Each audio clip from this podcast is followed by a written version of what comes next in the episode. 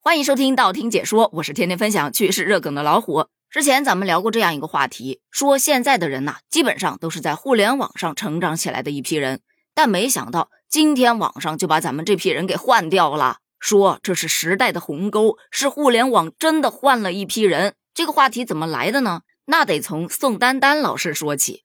近日的综艺《向往的生活》以及《五十公里桃花坞》都有宋丹丹老师，但有小伙伴看了之后就问：宋丹丹有什么作品吗？为什么在综艺上她地位好像很高的样子啊？立马有一群小伙伴感觉自己已经成为互联网的活化石了。这么跟你说吧，鲜肉偶像们，但凡上一次都会写进荣誉榜的春晚，宋丹丹老师上他那就跟上自家炕似的。我不相信你没听过下蛋公鸡，公鸡中的战斗机，哦耶！我年轻的时候，那绝对不是吹。柳叶弯眉，樱桃口，谁见了我都乐意瞅。俺们隔壁那吴老二瞅我一眼就浑身发抖。今天的你我怎样重复昨天的故事？我这张旧船票是否还能登上你的破船？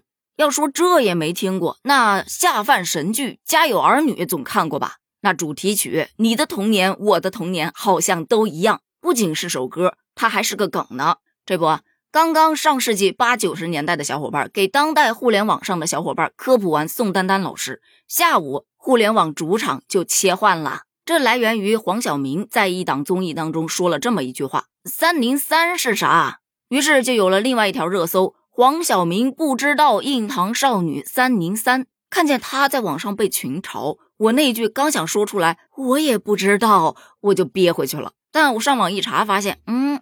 原来是个美少女组合呀，同样的组合还有一零一，所以就有了这句梗：你不认识 S H 一，我不认识一零一，这就是时代的代沟吧？哦，不对，叫代沟太浅了，这个叫时代的鸿沟。说三零三一零一，我确实是不懂，但你要说 S H 一，我可就不困了。Super Star 不想长大，全世界都在说中国话，咱随便唠唠，那就不是一俩小时的事儿。但说到时代的眼泪，他已经不是第一次登上热搜了。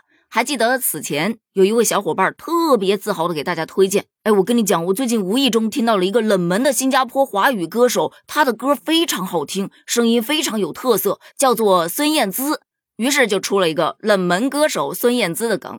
还有之前有小伙伴吐槽说，周杰伦为什么演唱会门票那么难买呀？明明他的微博数据那么差，这是过气歌手吧？那一阵子应该是微博新用户新增最快的时候吧，很多八零九零压根儿没有接触过微博的，都注册了微博去给周杰伦打 call。所以今天就是继冷门歌手孙燕姿、过气歌手周杰伦之后，又有一位没有作品宋丹丹成了一个新的梗。但代沟这个东西啊，并不是这个时代才有的产物，其实以前也有的。就比方说我们那个年代追星啊，我们就追周杰伦啊。我父母吐槽的就是。这这唱的什么呀？歌词都吐不清楚，跟念经一样。那时我也是觉得跟他们好像没有什么共同的语言，所以我就跟我表哥走的特别近啊，因为他懂我呀，他也喜欢周杰伦。除了追星，我们那个时候的时尚他们也是不懂的。那时候不都特别流行非主流吗？虽然现在看起来确实是有点傻哈，干什么一定要刘海挡住一边眼睛呢？头顶的发为什么一定要那么炸？但这就是那个时候的潮流文化。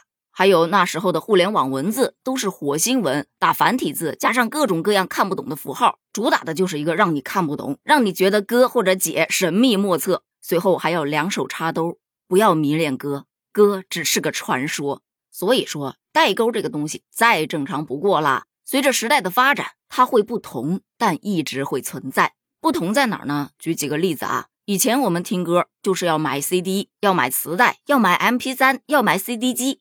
但现在你只需要在手机上开通你常用的听音乐的 APP 的 VIP，在你喜欢的偶像上新专辑的时候，你只需要花钱购买就行了。再说到很多的选秀节目，现在的选秀投票方式直接网上投票就行，但我们那个时候得抱着手机发短信啊，短信费还挺贵的呢。互联网的成长也确实是改变了很多的东西，但你要说互联网换了一批人，咱就不同意了。因为我还在网上扒着呢，已经很努力的在追赶着现在的网速了，可千万别把我给淘汰了，我不想留下时代的眼泪。那对于这个话题，你又是怎么看的呢？你的那个时代都有哪些记忆呢？欢迎在评论区发表你的观点哦，咱们评论区见，拜拜。